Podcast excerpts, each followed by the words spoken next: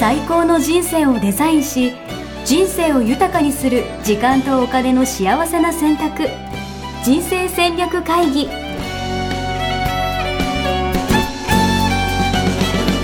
この番組は将来の仕事やお金人生にもやもやと不安を抱えている皆さんに元資産運用のプロキャリアとお金の戦略を同時に考える人生デザインコンサルタントの高頃もさあやが過去5年間延べ1700人の人生を望む形で豊かにしてきたメソッドを時間とお金の選択という切り口からお伝えしてまいります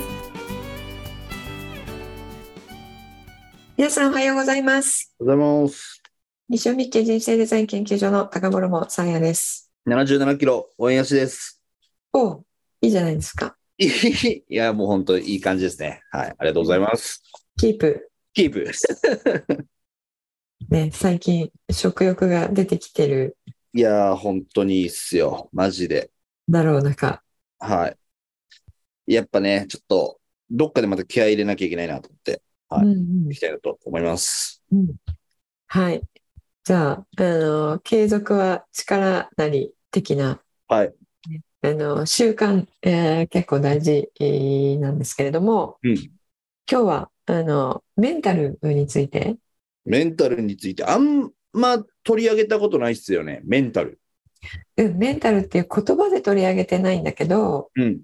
重要思考が実は習得するということは、うんメンタルが最強になるということなんですよね。おー、なるほど。うん、そっか。中央思考についてはね、あの、ずっと言ってる。それはた、つまりメンタルを鍛えつつというか、メンタルが強くなることを伝えたっていうことか。そうそう、なるほど。そうなんですよ。なので、えっと、被るところもいっぱいあるんですけど、うんうん。でも皆さんの中で、えーこれまで聞いていただいた皆さんは、あの、あ、それだよねっていうのが分かっていただけると、えー今日紹介するね、あの、ことも、えーすぐこう、すんなりと入っていただけると思うんですよね。うん。で、また、あの、今日紹介することが、えっと、ベースにしていることで、えーそれは実は真実は違ったんだよっていうこともあったりするので、おううん。そうすると、まあ、今日、えー何を、えー紹介したいかというと、うんえーメンタルが強い人がやめた13の思考習慣っていうのがね、はいえーあの、本で出てるんですけれども、えーメンタルが強い人がやってないことってことやってないってこと。はいはいはいはい。えーエイミー・モーリンさんっていう方があー書いた、えおーカウンセラーの、ね、方あーらしいんですけれども、うん。うん、その方が書いた、まあ、メンタルの強い人はこういうことやってないよねっていうことうん。をね今日13個紹介してえーいきたいえーなと思ってるんですが、なるほど。じゃあ、それをやっちゃってたら、やっちゃってたら、やめた方がいいよってことそうですね弱い弱くなっちゃってるのと同じことってことですね、はいはいはいはい。はうん、やっちゃってたら。いいいですね。だから、自分がその中で何個やっちゃってるかうんうんあそれ私のことだなって思う人にとってはね、ぜうひんそれを見直すいいきっかけになればいいんじゃないかなっていうことですね。そうですね。ははい。はいじゃあですね、えっと、えー今日、今日とね、次回と、え2回に分けてお伝えしていきたいと思うんですけれども、はい、えー今日は1から6までいけたらいきたいと思いますね。了解です。これちなみに、ちょっとそのそもそもなんですけど、メンタルが強いっていうのは、うん。どういうことなんですか どういうことなんですか要は、心が折れないみたいな、そんな感じうんな。あの、何かが強い起とかこっても、ガーンっていう感じで、がっかりとかがっくりとか、落ち込むとか、心折れないっていうことですよね。はいはいはいはいはい。うん、でメンタルが強いって、えーいう人を、まあ、皆さん想像していただくとうん。どういう人を想像するかってちょっと想像してみていただきたいんですけども、大谷翔平、うんうんうん、そうですよね、強そうん、強そうですよねあのいつもあの安定的な笑みを何があってもう。うん絶やさなそうって感じですよね。そうとか、やっぱ何かあった時に、こう、うん頼りになるというか、うんこいつならなんとかしてくれそうみたいな、こうのんうんうん勝負強さみたいなのはありますよう。んうんうんうん、そうですよね。あの、えー窮地に立った時に、みんなが、ああ、もうダメだって言ってる時に、うんえーなんかね、あの、えーいや、そんなダメで、ダメじゃないみたいなね、うんうんうんうん。こっからだよとかね、言えてくれそうってことですよね。憧れるのはやめましょうみたいなね。 えーね、あれもね、良かったですよねは。うん、あれでみんな力が湧いてきたっていうのはあると思うんですけども、うんまあ、そういう例に見られるうような、うんあのいわゆるメンタルが強い人は、えーまあ、やめた習慣ということはどういうふうに考えてるかっていうことなんですよね。うんうんうんううんん、やめた思考の習慣ということなのうんで、うんうんえーであの頼れるっていうこともあると思うんですけれども、えー通常メンタルが強いっていう人はどういう人のことを言うかというとうん自分の人生に、えー大体の人の人生に起こる、うんえいわゆるネガティブなことですよね。はいそれが起こった時に、えー落ち込んで前に進めなくなるとかいうのがなさそああ、なるほどね。だから、なんていうんですか。ぶれないみたいな。う。うんうん、そうですね。何があってもぶれない柳に風的なうんうんうんうん。うんっていうふうに流せる人はどう考えてるかっていうことなんですようね。んうんうんで。いいですこね。れをね、ちょっとやっていきたいと思います。はい。じゃあい、一番からってことですね。 1番、えー自分を憐れむ習慣、自己憐憫の習慣を、えーやめる。どういうこと自分をあわ哀れむうん、多分ね、安さんはね、ないと思う。どういうこと哀れむってどういうことですか意味が分かってないかも、俺。自分のことを哀れに思うっていうことですよ。ああ、私かわいそうみたいな。うん、そうです。そうですああ、うんないっすね、それは確かに。いいよね。で、これ、私かわいそうって、あの、そういう明示的に思う人もいないんですよ。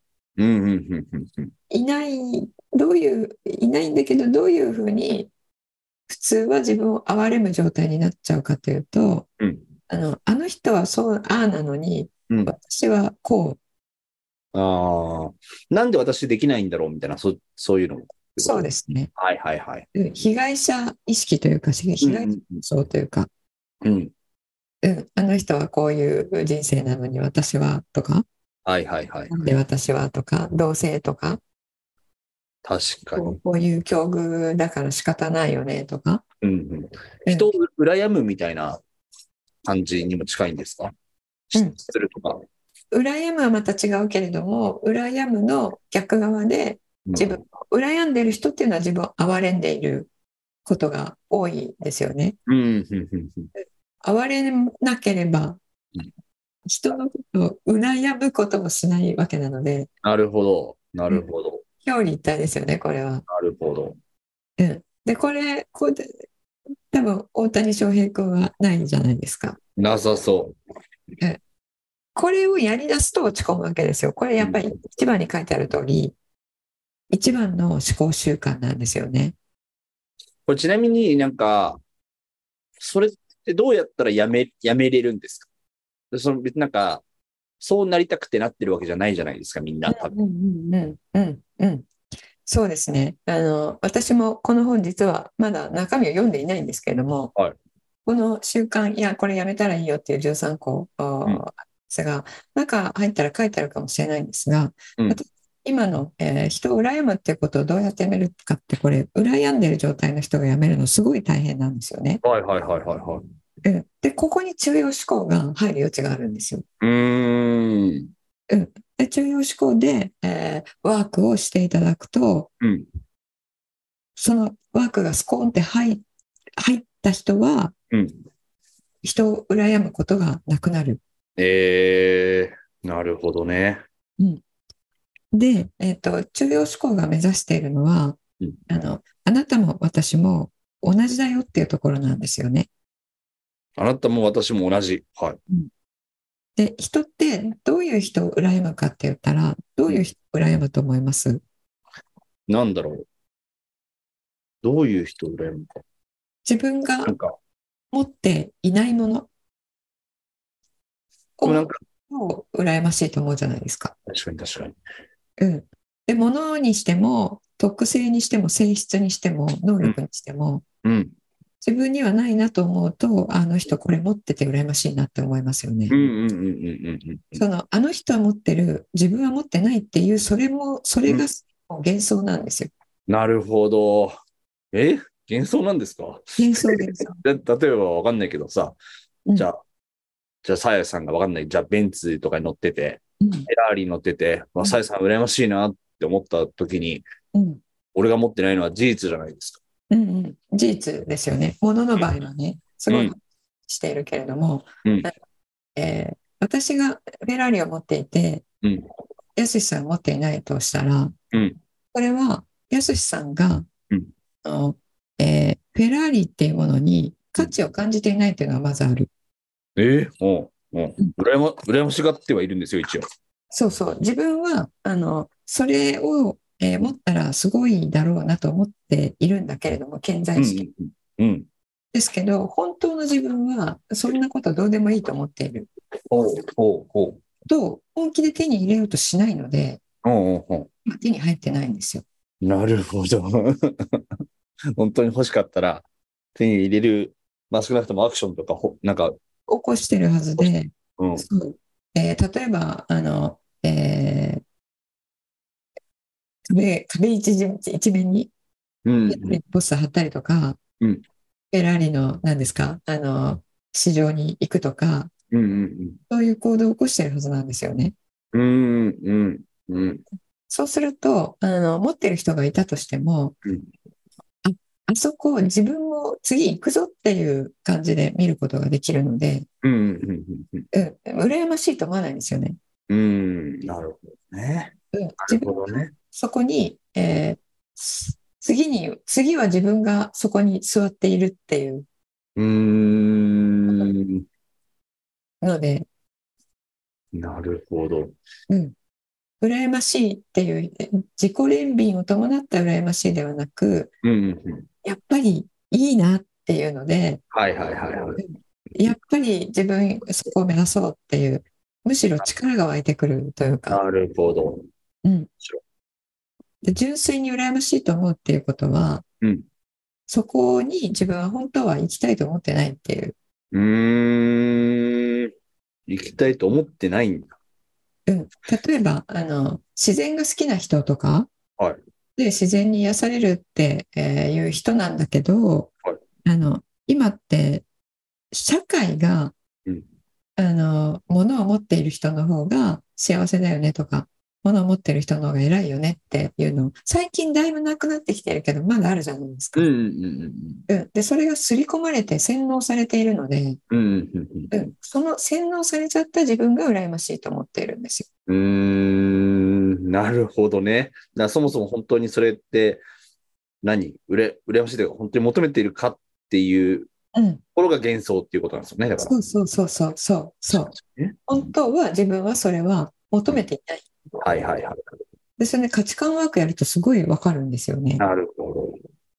あそこじゃなかったんだねって。うんうんううん。だから自分は土日は、あの、えー森に行ってるんだねとか、んうんうんうん家族で、えーお庭で過ごしてるんだねとか、近くの公園で家族と過ごしてるんだねっていう。うんうんその人が本当に手に入れたいものはもう手に入れてるんですよ。何らかの形で。なるほど。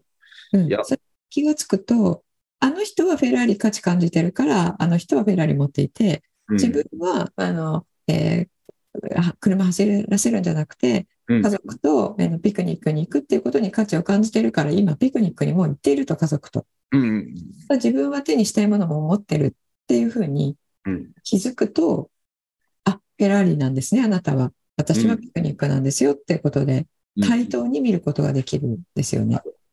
いや、めちゃくちゃ面白いですね。これでも要は、あれですよね。価値観ワークがすればいいってこと、まずはじゃあ。あ中級は中関してはうん、それに関しては自分が何に価値を感じているかっていうのを分かることで、うんえー、まあ死がなくなるので、これに関しては価値観。うんうんうんうんなるで、それ、あの、ものではなくてうん、えー自分の特性能力に関しても、ほどうんすごいな、自分はダメだなって比べる、比べて落ち込む人が、ああ、はいはい。なんでこれ私はできないんだみたいなね。そうそうそう、うんでうんうん。きるのに上手なのにとか、うんうんうん。ああのスタイル良くて可愛くて、私は、うんうんあの人は先生に可愛がられるのにとか、はいはいはいはい。そういう比べ、特性として比べるう場合、うんその人がやっぱりそういう能力とか特性を持っていて、自分はその特性を持っていないっていう対比じゃないですか、さっきうんの。うんうんうんうん。うんで、これに関しては、持っていないと思っているけど、実は持っているっていうのが真う実。ーん。なるほどね。うん、例えば、あの、えーその人が、えー、何ですかね、記憶力が良くて、言われたことすぐ覚えちゃうと。うんうんうん。で、すごいいいなって、えー思っているとしたら、あの、私は、えー記憶力全然、えーダメで、うんえーいつまで経っても覚えられなくてって思ってるじゃないですか。うんうんうんうんうん。ですけれども、自分が、やっぱりこれ価値観に通じてくるんですけどうん、価値を感じるものについては、ものすごい記憶力を発揮してるんですよ。はいはいはい。うん例えばワンちゃんが好きだったらあの犬の種類と犬の何ですか顔を見たらすぐなんとかワンちゃんってわかるっていううんうんうんうんうん。そういうのも記憶力ですよね。うんうんうん。うん、であの、えー自分がこの人すごいなって思う時にはあの英語の単語を覚えるのが早いとかうんねあの学校で、えー習った社会科の歴史の年号を覚えるのが早いとかはいはいはい。そういうのはすごいなって思ってる時は自分はその年号を覚えるのはくだらないと思ってるから覚えないんですよ。なるほどね。うんなるほどね。いや、そう面白いですね。いろんなパターンがありそうですね。そうそう。だから特性としても、特性として一つ挙げるとしたら、その人も持ってる、うーその同じ特性を自分も持っている。うんうんただ、自分が持ってないなって気がついた、そのフィールドにおいては、うん自分のその特性は出てない時に、その一場面だけ切り取って、あの人はある、自分はないってうん。うんうんうん。思っちゃってるってこと思でっちゃってるってことなんですよね。すねなるほど。うん、でやその真実をちゃんと気がついてあのじゃあ自分は持ってませんか本当に記憶力出したことはないんですかっていうワークをするとうん。あ時も記憶力すごいこと発揮してたなとかあの時も20年前のことを思い出したなとかはいはいはいはいはい。そういうことが出てくるとあ私も記憶力あるじゃんっていうふうになって、えーもう記憶力がいいなっていう人を見ても落ち込まないっていうことになるんですね。なるほどな。いや、めちゃくちゃ面白い。でもこれあれですね。やっぱ一人で気づくのはやっぱすごい難しそうと思いました。そうね一人で気づくのは難しいねえ。うん、難しい。そういう状態になってるっていうのが、まず気づけない。うんうんうんうん。そこの主観の中にどっぷり入ってしまうのね。うんうんうん。うん。自分がき、えっ、と、比べてるっていう状態に気づくことも難しい。確かに。う確んかに。あで比べて落ち込んでるんだなっていうのが分かった時点で結構もう一歩進んでいる ので、 なるほどね。それに気づけてるだけで。見てるだけでそうそう。確かに。うん。やっぱり人間の悩みってどっぷりそこに入ってしまうので、うんうんうん。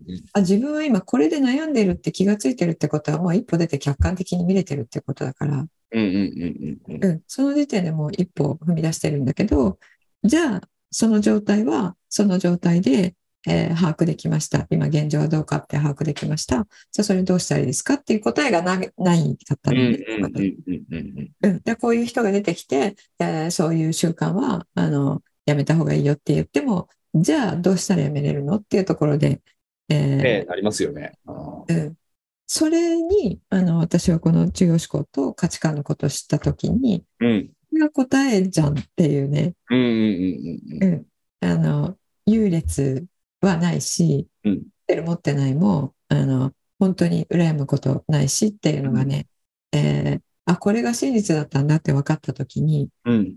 あのこの世の疑問この世に関して持ってる疑問のはい。大半が解けたので。ええ、いいですね。うんうん、やっぱやっぱり不思議でしょうんうん うん。性を持って生まれてきて親ガチャとか言うじゃないですか、ええはいはいはいはい。うん、環境ガチャとかね確かに。うん変わそうそれってなんであるのかなっていうのは、まずそもそも疑問だった。うーん。なうんるほどね。うんかで賢人とかは、みんな私たちは一人一人がうん。うんはい尊い存在でみたいに言うじゃないうんうんうんなんか尊い存在だったらなんであのこういう悲惨な人とこういう幸福な人がいるのよっていう、うん。うんうんうんうんうん。けれども実はそれはあの自分の、えー自分が価値を感じるものはすでに全部持っていてないなと思っているものはないと思い込んでいるだけで、うん本当は自分も持っていて特性としてもねうんうんすでに、えー表してますよっていううんうん。あなたはすでにそれを表してますよっていう、まあ、うんそういう、えー真実うん。を知ったら、あ、なるほどねって、じゃあ、あの自分は不幸だって思い込んでただけかっていう、うんうん。じゃあ、あの不幸な出来事はどうだったのよとかって見ていくと、それもやっぱりこれがいつも言っている中庸思考で、えー自分がマイナス面だけ見ていて、プラス面見えてなかったですねっていうことが分かると、うん。いや、相当なものを受け取ってたねって、じゃあ不幸じゃなかったんじゃんってことなんですよ。えー、いや、なんかいい話ですね、これ。うん。いやもうこれ1個で今日終わりそう。 全部で、ぜ全部で13個あるって思って、今ちょっとゾッとしました、確かに。もう、あの、すでに20分経ってるぐらいで、5回シリーズぐらいになりそうあ。りそうなんですが。まあ、はいい、や、でもいい話だったんで、よしとしましょう。でもだ、一番目大事ですね、これね。哀れんで、えーあの、時間をね、無駄にしないってことですね。うんはい。あの、気づくだけでもね、あ、なんか今、じゅ今って自分、自分のこと哀れんでんじゃないって、気がつくだけでスカーンって抜ける人もいるので、うんうんうんうん。やったって言ってやめれる人もいるんですよ。うんうんうんうん。うんやめれない人もいるけど、あ、哀れむってやめていいって言ってたわって言って、やめようって言ってやめれる人もいるのでね、うんうんうんうんうん。それをまずトライしてみていただきたいですよね。いいですね。ありがとうんうん、うございます。じゃあ2番目、はい。自分が持っている力を、えー手放しちゃう習慣をやめる。え、自分が持ってるうん力を手放すってどういうこあの本当は持ってるのに、はいそれに気がつかずにはい使わないっていうとええ意味だと思うんですよね。はいはいはいはいはうい。んこれはどうい、さやさん的にどういうことです意味わかります意味わかりますってそうなんだと思うんですけど。うん、私もちょっとこれ読んでなくて申し訳ないんですけれども、えーこれだけ読んであの意味こういう意味だろうなって思うのがうん。自分がさっきと同じですよね自分にもそういう力あるのにないと思い込むっていうことが手放しちゃうって言ってるんだと思うんです。そっか。だから自分にはできないみたいな感じで、そうそうそうそう思い込んじゃうみたいな。で可能性をあの可能性に蓋をする確かに。いやあとは自分できないからあのお願いやって的ないや、これは結構ありますね。なんか、例えば、その、わかんないけど、じゃあ事務作業苦手ですとか、うんうん、そうそうそうそうそうそうそうそうそうやって、なんか自分ってこれどうせできないからみたいな感じで決めちゃってることって、ねそう結構あるんだろうなっていう。うんそうなのよ。それやってみると案外できたとか、うんうんうん。え自分ってこういうの上手だったんだとか、うんうんうんうん。そういう新たな発見ってあるじゃないこういうやり方だったらできるよな、みたいなこともね。そうそうそう。うん。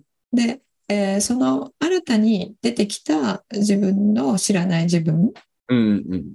の才能を発見するうチャンスをね、みすみす手放してるっていうことうですよ。ーん、なるほど。うん。そう。これね、あの、すごい弊害があると思っているのは、はいあの、タイプ分けするやつあるじゃないですか。あーあ、でそれこそ、あの、なんだろう。じゃあ、なんでもそうだよね。AB 型、あ、そうそうそ B うそう。型もそうそうかもしれないし、なんか、ウェルスダイナミクスみたいなのもそうかもしそうれなそうそうそう。うん。あの、商品名言っちゃうとあれなんですけど、い。動物占いとかもそうかもしれないし。そうそうそう。そう。あの、私リーダーだから、リーダー型だから、はいあのサポート系は苦手なのよねとか、 はい。はい。そういうふうに自分をこう枠にはめることになるじゃないですうか。んうんうん。私本当にあれ大嫌いで、そうなんだ。なるほどね。でもそのね、あの経営者の集まりとかに行くと、うん当たり前のように、さやさんって何ですかって聞かれるんです。 何ですかって何ですかって言って。あのそこの界隈では皆さんも自分は何とか自分は何とかって持っているので当たり前のように主語も言わずに聞かれるんですけど、私それ分かりませんって言うんですね。はいはいはい。あの、やってないんで、うん。だってほら、価値観みんな一人一人違うわけだから、うん。タイプ分けされたら、違うわけで、違うわけじゃないですか。確かにね。みんなが、このタイプだったらこうみたいなわけでもないってことで すね。そうそうそうう。そう。なので、えっと、私は、あの、やってもいないんだけど、はいそういう系のね、あの、診断。やってもいないから答え知らないんだけれども、あの、いや、さやさん絶対これですよとかって言われるんですよね。はい。うんそれも、あの、こういう人はこういう特徴ですよっていうのを書いてあったりするのを見ると、やっぱり私は、あの、えーリーダーの人はこういう人ですよとか、うえーん。自分でアイディア出す人ですよって、それは持ってるなと思うし、うんこうあの、データを詳細に、こう、えー研究して、えーそこから、あの、いろいろ分析をして、何かこう、えー傾向をつかむとか、うん。うん。そういった全然関係のないタイプの特徴も持ってる。うん。うん。うんうんで、前に出なくて、もう裏方でずっと、あの、えー照明をいじってるみたいな特徴も持ってる。っうん。うん。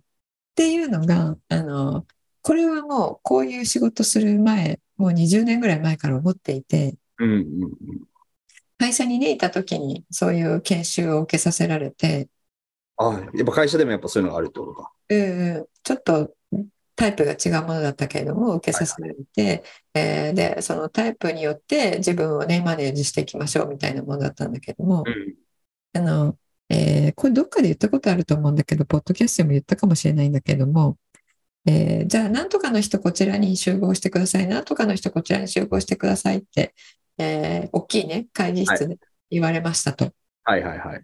で、私はど真ん中に一人で立ってた。初めて聞いた、それ。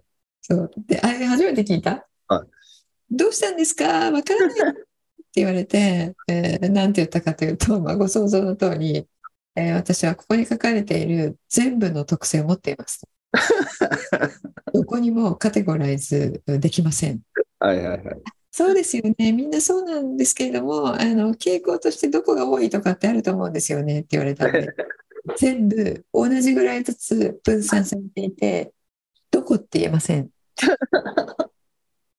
言ったんですよ。そはしたいらはい。あの女性で若い方だったんですけども、はあぜんってして目があっいやてい、やそうよ。かわいそう。かわいそうとか言って。上上司のところに言いに行って、私のところにやってきて、同じあのことをうん繰り返して、えーね、なので私はこの研修に意味を見出せないので、ここで失礼してさせていただきます。 ええすごい。その場を去ってしまったんですね。すごい。で、それはディマティーニに出会うすごい前なんですけども、はいはいはい。その頃から、これ全員やっぱり持ってるよねってずっとうーん。彼だってあっち行ってるけど、あの、この間、こういう全然そうじゃないグループの特性出してたし、とか、うん彼女はこっちだって言ってるけど、えー全然違うこっちの特性出してたし、みたいな、うんうんうんうんうんうん。だけではなくて、周りの人のことそうもねうんうん思っていたので、そう。なのでね、あの、タイプ分けをして、自分はこうだからって言って、こっちは苦手って思って、全然やらないっていうのは、あの、まあ、一つ苦手なことはさっさと自分でやらずに、人に任せるっていうのはね、経営者として効率的な、あの、回し方だとは思いますけれども、うんうん。うん、あの自分の可能性ををあの新たな可能性を見出すっていうことをそれによって捨ててる可能性がある、確かにね。は考えた方がいいですよね。やっぱなんかさ、強みを生かすとかさ、個性を生かすとか、やっぱみんな、なんだろう、憧れるというか、うんやっぱ自分の才能を発揮したいし、うんうんそう、なんか得意なことやった方が、すごい効率的だよね、みたいなこと。そう、まあその裏側もやっぱあるよねってことですね。そうそうそうですね。うん、はい。えーで、えーまあ、なんでこれがメンタルにつながるかというと、えーその自分が持ってる力をあの持ってないかのように扱うことで、えーやっぱりさっきとののの相対の世界に住んでいるっていうことともつながると思うんですけど、うんそれができる人おがにパワーを与えちゃってるってことなんですよね。それができる人、うん、例えばリーダーシップっていう特性だとしたら自分はリーダー性ないなって思ってる人はリーダー性を持っている人に、えーリーダーシップがあるというパワーを与えちゃってるんですよ自分がそれないと思うことによって。なるほど。それは、今、良くないことなんです、それは。パワーを与えちゃう。うん、そうそれによってあ自分はそれないなってえだから自己憐憫につながるああ、そういうことか。はいはいはい。なのでこの自分の力を手放すっていうことをうんうんうんタイプ分けとかでしてしまった場合、なんでそれがメンタルの弱さにつながるかというと、うんそういう思考でメンタルがあーやられるっていうことですよねな。るほど。うんそれ自分ができないって勝手に入れてる決めつあ、けそうそうそうそう。つけてみたいなそう感じですね。そううんうん白いはいつながってます。いいです。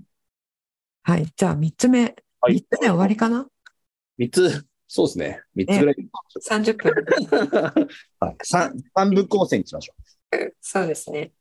はい。じゃあ3つ目ですけれども、あの、現状維持の習慣をやめる。う。うーん、なるほど。うんこれはなんとなくわかる気がするな。でもさ、わなんか、いや、新しいことチャレンジしていこうぜとか、うんそういうことにも近いんだろうなと思うんですけど、うん現状維持の習慣って、例えばどういうことを指すんですかどうなんだろえっと、変化を拒むっていうことですよね。う。うんうんうんうん。変化することを拒む。うんなので、えっと、コンフォートゾーンの外のことをやることをうん拒むとか、うんうんリスクを取ることを拒むとか、うんうんそういうことですよね。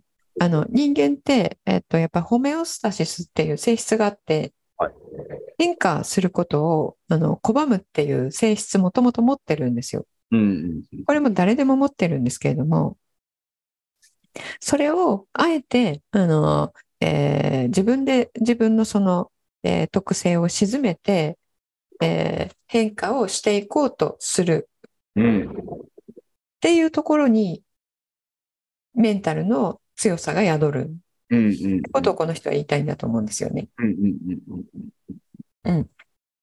で、人間ってその安定を求める一方で、実は変化も求めるので、うーん、なるほど。欲求として両方持ってる。はいはいはいはい。うん、で、誰でも、あの、成長欲求って持ってるので、はい成長って、あの、言い方変えたら変化ということができるじゃないですか。うんうん。うん、だから安定を求めて、あの、ここ行ったら成長できるよっていう船が通ったとしても乗るって言われて、ああ、やっぱりいいやって言って乗らないとしたら、その乗らない状態で安心していられるんだけど、ちょっと経つと飽きてくる。はいはいはい。うん、で、飽きてきたら、やっぱり成長したいな、もっと違うところにも行ってみたいなっていううん。うん欲求が出てくる。うん。で、これがどっちがどれだけの割合でどう強いかどう弱いかで、その人が変化を好むのか安定を好むの好むのかっていう、えーね、性質で言われて、まあまあ、やっぱりこれもカテゴライズされるわけなんですけども、うんうんこの方が言っているのはあの、まあ、変化を怖がるっていうことですよね。なんか怒られ、はい。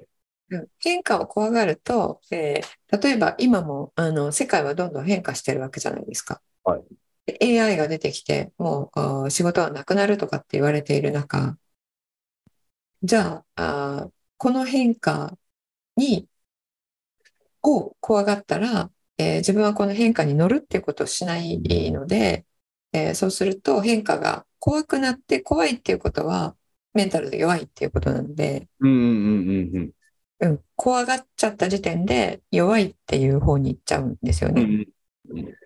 うん、これってなんか、どうやったら強くなるみたいなのがあるんですかあ、強く変化要はなんかそのリスク思考とその安全思考のバランスみたいな話ってされてたじゃないですか。うんうん。それで、じゃあもうちょっとチャレンジできるようになりたいなみたいなことを思った時に、うんなんか、どういうことからやればいいとかってあったりとかするんですかね。うん、これあの失敗を恐れるっていうこととつながると思うんですけどうんあの失敗を恐れるっていうのが10番目にあってはいはいまた6番目にも挑戦することを恐れないっていうのはあるんですよね。はい。はいはいはい。うん、挑戦するリスクを取ることをあの恐れないっていうのうん、うん。これ結構みんなあの同じことだと思うんですけどあの変化を恐れるっていうのはなぜかというと今は今の現状であればどういう状態かが全部分かってるじゃないですか現状だったらね。はい。何が良くて何が自分の中で嫌かっていうのもうん。で嫌なことが今あったとしてもどれだけ嫌かっていうの分かってるわけですようんうんうんうん。で変化した先って分かってないんですよ未知なんですよね確かに確かで人間って未知のもの怖いんですよに。うんうん。うん、でその未知のものは何で怖いかっていうと自分には耐えられない何かがそこにあるかもしれないっていううんうんうんうんうん。それがなんか新しい、えー船に乗って行った先は、えーすごいなんか人食いザメとかがいるところで はい。はい食べられちゃうんじゃないかとかはい。人食い種族がいて、えーなんか、えーあのちっちゃい時に、えー絵本で見た木にくくりつけられて でなんか脅されるとかあるんじゃないかそういう生存本能も脅かされるようなことがあるかどうかもわからないから、うんそれが怖いんですよね。うんあと、現在だと、あの、失敗するってことが怖い。うんうんそれ、未知だからなんですよ。うんうんうんで、これじゃあどう克服するかって言ったら、今までの人生で何かしら誰でも変化を受容せざるを得なかった時ってあったと思うんですよね。何かしらはね、はい、ありますよね。だって高校卒業して大学に行くとかもそうじゃないですか。確かに。クラス替えとかもそうだよ ね。クラス替えそう です。はあの幼稚園から小学校上がる時もそうですよね。はいお友達できるかなとか、うんついていけるかなとか思うわけじゃないですか。思うで。もいざ入っちゃったら、そういう心配はほとんどもうどっか行っちゃうまあ、なんとかなったしね。うん。みんなしてますよね。うんうんなので未知のもののマイナスの方を想像するときって私たちはすごいお化け級の最大級の想像するんですよ。恐れが。はいはいはい。そう。だから余計怖くなるんだけど、はえー今までの人生も、これ中庸思考なんですけど、えー全部恐れていたことがどういう帰着になったかを見ていくと、わかりますかねだから、あれ、なんか、最初のやつもそうかもしれないけど、やっぱ幻想みたいなのもそうそうそうそう。ね。そう。大過去にすごい恐れていたことが、えーあの、小学校に入るときに怖いなと思ってたとして、小学校に入ったら、やっぱ友達は普通にできましたとうん。いうことが、あー思い出されて、あ、あの、恐れていたことっていうのは自分が勝手に恐れを大きくしてたんだな。えーじゃああの時の恐れはどうでしたか、えーあの時の恐れはどうなりましたかって全部見ていくと、うん。自分が思っていたあよりも現実はたやすかったっうん。うん。ていう経験ありますよね皆さんにも。うん。うん。で、えーそれと重要思考でもしそうはならなかった時があったとしてうん。でいた通りにやばくなったとするじゃないですか。はいはいはい。その時には自分が気がついていない反対側の支援を受け取ってるはずですよね。うん。うん。うん。うん。うん。でそれに対してワークするんですよ。うん。うん。うん。そしたら過去の出来事は全部恐れ自体が自分のあの幻想だったかあるいは支援が見えていなかったかうん。うん。うん。で全部やったら支援見えたらあれは自分はとっても不幸だと思ってたけど実はそこからそれ試練と同じだけのプラスを受け取っていてそのプラスが今の自分を形成しているっていうことになってるんですけど、うんうんうん。それを全部認識できたら、恐れていること自体が必要なかったねっていう結論になるんですよね。うん。うん。うんじゃあ生まれてからこれまで必要なかったんだったら、これからも必要ないんです確かに。うん。なるほどな。いや、めちゃくちゃ面白いですね。なんかやっぱ、もうすごいたくさん幻想を見てるんだなって思いました。なんか、 そうそう、たくさん、もう、ていうか、幻想の中で生きてる。幻想なんか、いや、本当そうよね。幻想の海で生きてるので、うんうんうん。うん、あの、一つ一つ、あ、これも幻想なんだ、これも幻想なんだって、一つ一つ捨てていくっていうことをすると、実は、メンタルって、強い弱いの話じゃなくて、うんうんもう普通にしてて強い状態になってる。うん。うーうんん。なるほどね。でこれからもね、あの、4から13まであるんですけど、うんそこの大元のところが捉えられると、つまり幻想してられると、うん一個一個習慣やめようとしなくても、こういう習慣もうすでにやってない自分になってる。うんうんうんうんうん。うん。あれなんですね。なんか、幻想を解いていけば解いていくほど、要は、メンタルが強くなるっていうか、だから、要は何、ぶれなくなるというか、うん。なってるっていうことなんですね。あのね、真実は優しいんですよ。うんうんうん。真私実が欲しい言ってるより全然は厳しくなくて、あの、すえっと、スピリチュアルの、えー世界的リーダーの方とか、マインドフルネスとかのリーダーとか、えーインドの、えー聖者とかのいういう人たちが言っていることに、えーこの世は愛でしかないっていうのがあるんですけど、うんその通りなんですよね。うんうんうんうん。だけど、私たちには見えない、それが。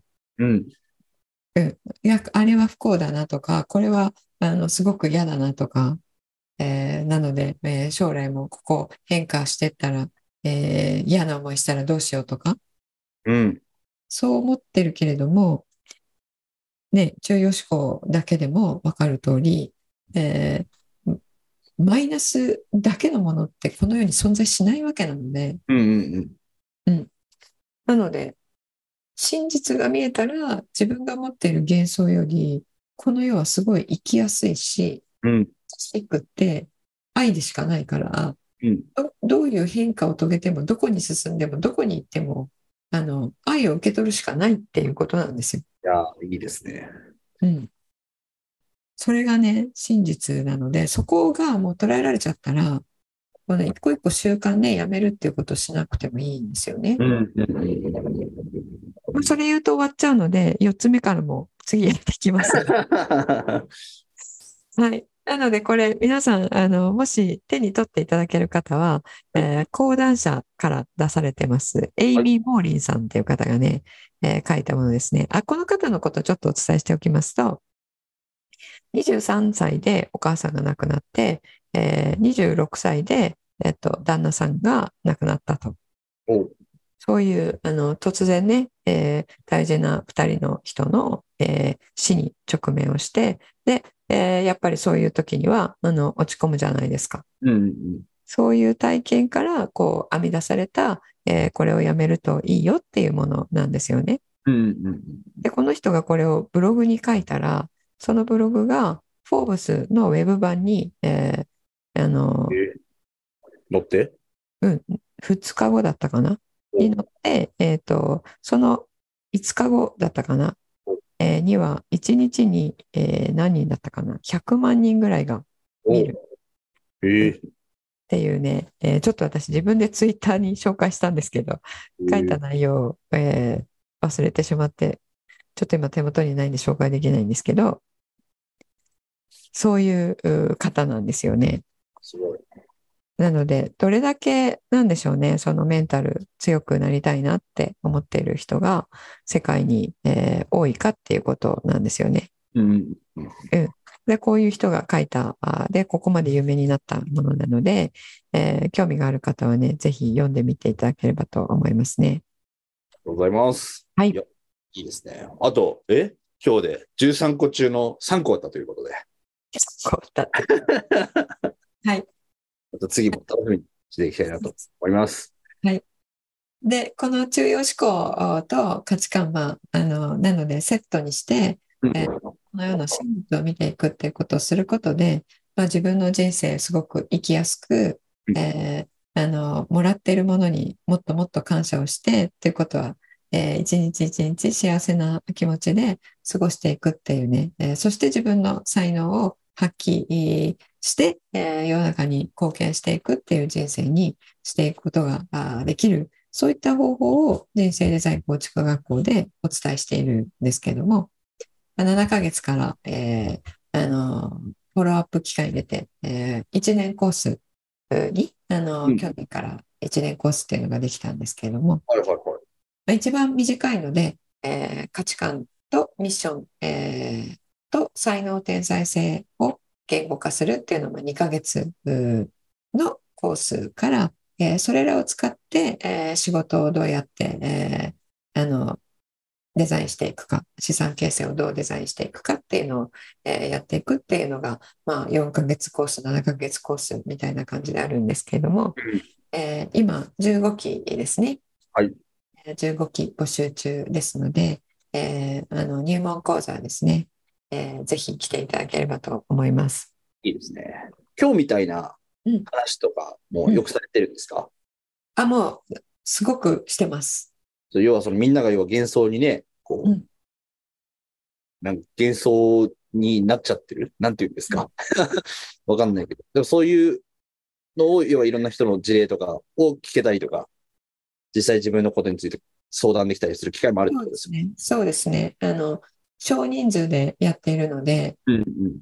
うん、あのーえー私の場合こうなんですけどっていうのとか言っていただいて、うんえーじゃあ何が幻想で、えー何が真実だったのかっていうのを見ていただきながらとか、うんうんうん。ね、スライドを使うので、今ね、口頭だけで、えー皆さんにお伝えしようとしてるんですけども、あの、図解とかね、絵を見ながら、はいえー学んでいただくと、やっぱ分かりやすいとう思う。んいいですね。やっぱ自分のことってやっぱわかんないしね、やっぱ学ぶだけじゃなかなか気づけないこととかね、そうそうあると思いますので。知っただけだとね、あの、自分の中にこう適用されないんですよね。うんうんうんうんうん。ぜひ皆さん参加してみていただければと思います。はい。じゃあ今日、なんかすごい長くなりましたが、はい長い、えーものをね、皆さん聞いていただいてありがとうございました。ありがとうございます。はい、じゃあ続きはね、えーまた来週、えーお伝えしたいと思います。はい。はいありがとうございます。ありがとうございます。